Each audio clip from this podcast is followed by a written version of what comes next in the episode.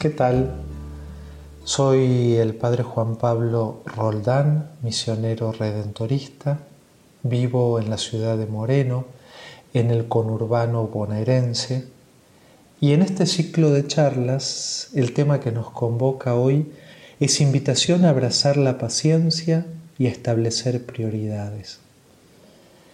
Y se prolongó no más, como era de esperar, el tiempo de aislamiento preventivo se ha extendido. Se está extendiendo. Sabíamos de antemano que iba a ser así. Hoy intuimos que pasará mucho tiempo hasta que todo vuelva a cobrar movimiento. ¿Crees que el futuro volverá a ser como antes? Sin lugar a dudas, la historia de la humanidad se dividirá entre un antes y un después del COVID-19. No tenemos que ser muy eruditos para percatarnos de esto, pero sí tenemos que agudizar los sentidos para innovar una lectura lúcida y creyente de nuestra realidad, de nuestra vida y de nuestras comunidades con sus prácticas, hábitos y costumbres. Una certeza que nos ha devuelto la pandemia es que nada es seguro y que nadie, ni vos, ni yo, ninguno de nosotros, es imprescindible. Los estados, las naciones con más seguridad aparente han sido los primeros afectados. Creíamos que dominábamos el mundo y podíamos hacer uso y abuso de él. Sin embargo, debemos confesar con humildad que la arrogancia no es buena compañera.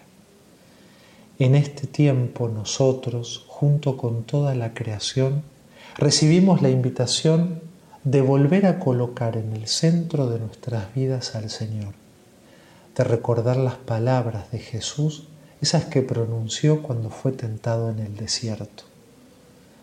Adorarás al Señor tu Dios y a Él solo rendirás culto. De confesar nuestra fe como lo ha hecho Tomás. Señor mío y Dios mío cuando lo vio a Jesús resucitado. Y de renovar nuestra profesión de fe resignificando nuestro bautismo. Nos sentimos interpelados a anunciar al mundo que el Señor es el Rey de toda la tierra. Así lo dice el Salmo 47, versículo 8. Por lo tanto, ninguno de nosotros somos imprescindibles. Mira, lo más probable es que no seamos noticias. No salgamos en la portada de ningún periódico. No nos aplaudan por las noches desde los balcones de las casas. Tampoco estemos considerados en el rubro de los esenciales. Quizás sí, pero nuestra misión consiste en ser sal y luz de la tierra, en ser hombres y mujeres que transmitan esperanza, anunciando al mundo que la piedra ya ha sido quitada, como nos recuerda el Evangelio de Mateo capítulo 28. De este modo, nos queremos ubicar decididamente, con fe y convicción, del lado de la vida donde se respire paciencia y se prioricen valores. Dos actitudes fundamentales, entre otras, para vivir hoy el seguimiento de Jesús de manera creíble. A ver, veamos la primera, paciencia. Paciencia. Esta palabra la encontramos enunciada en el Sermón de la Montaña. Felices los pacientes porque recibirán la tierra en herencia, nos dice Jesús. Es el proyecto y programa de vida que Jesús encarnó.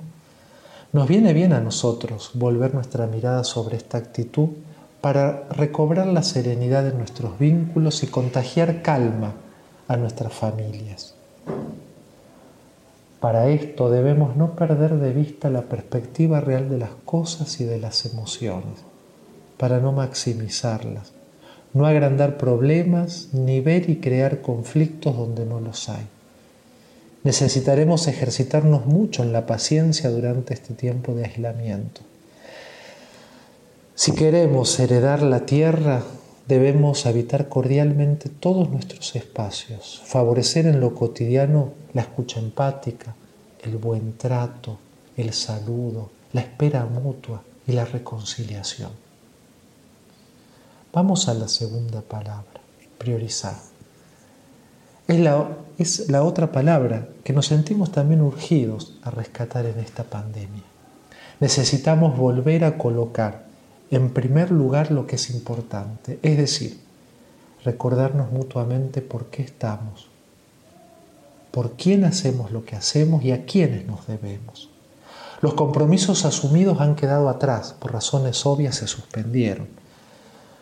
Tus agendas, mis agendas, mi agenda, por única vez en la vida las tenemos vacías. Nos encontramos con la necesidad de postergar y más aún, de renunciar a muchos compromisos que quizá nunca los llevemos adelante tal como lo habíamos pensado.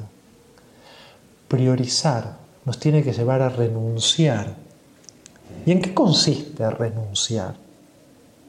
En volver a reenunciar aquello que sí es importante y merece la pena hacerlo. Practicar la paciencia y volver a ubicar lo importante en nuestras vidas nos ayudará también a ser flexibles, condición importante para no perder el humor, para no amargarnos, para no enfermarnos ni desanimarnos por lo que no se da ni se puede hacer. Pichon Rivière, un médico, creador de la psicología social, hablaba mucho acerca de la expresión adaptación activa a la realidad, como la capacidad que tenemos todos de modificar creativamente el entorno hablaba de adaptación activa y adaptación pasiva. Pues nosotros nos queremos inclinar por la primera, adaptación activa. Gracias a, estas actitudes nos podemos humanizar y establecer lazos solidarios con todos aquellos que en términos del Papa Francisco compartimos la vida y nos encontramos inmersos en la misma barca.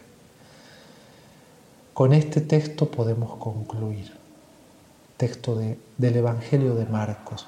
Al caer la tarde la barca estaba en medio del mar y él permanecía solo en tierra.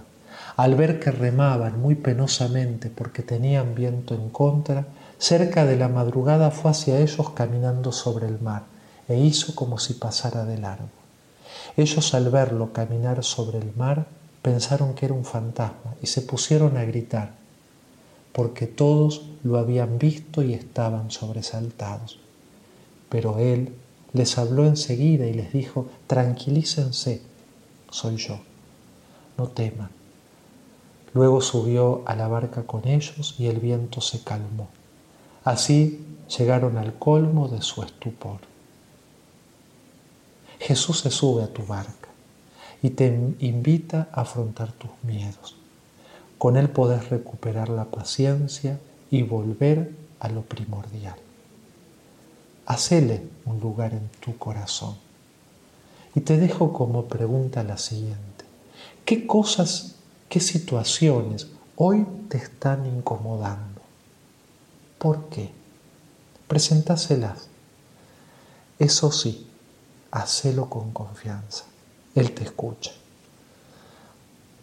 Te digo hasta pronto y nos vemos o escuchamos el siguiente encuentro. Chau, chau.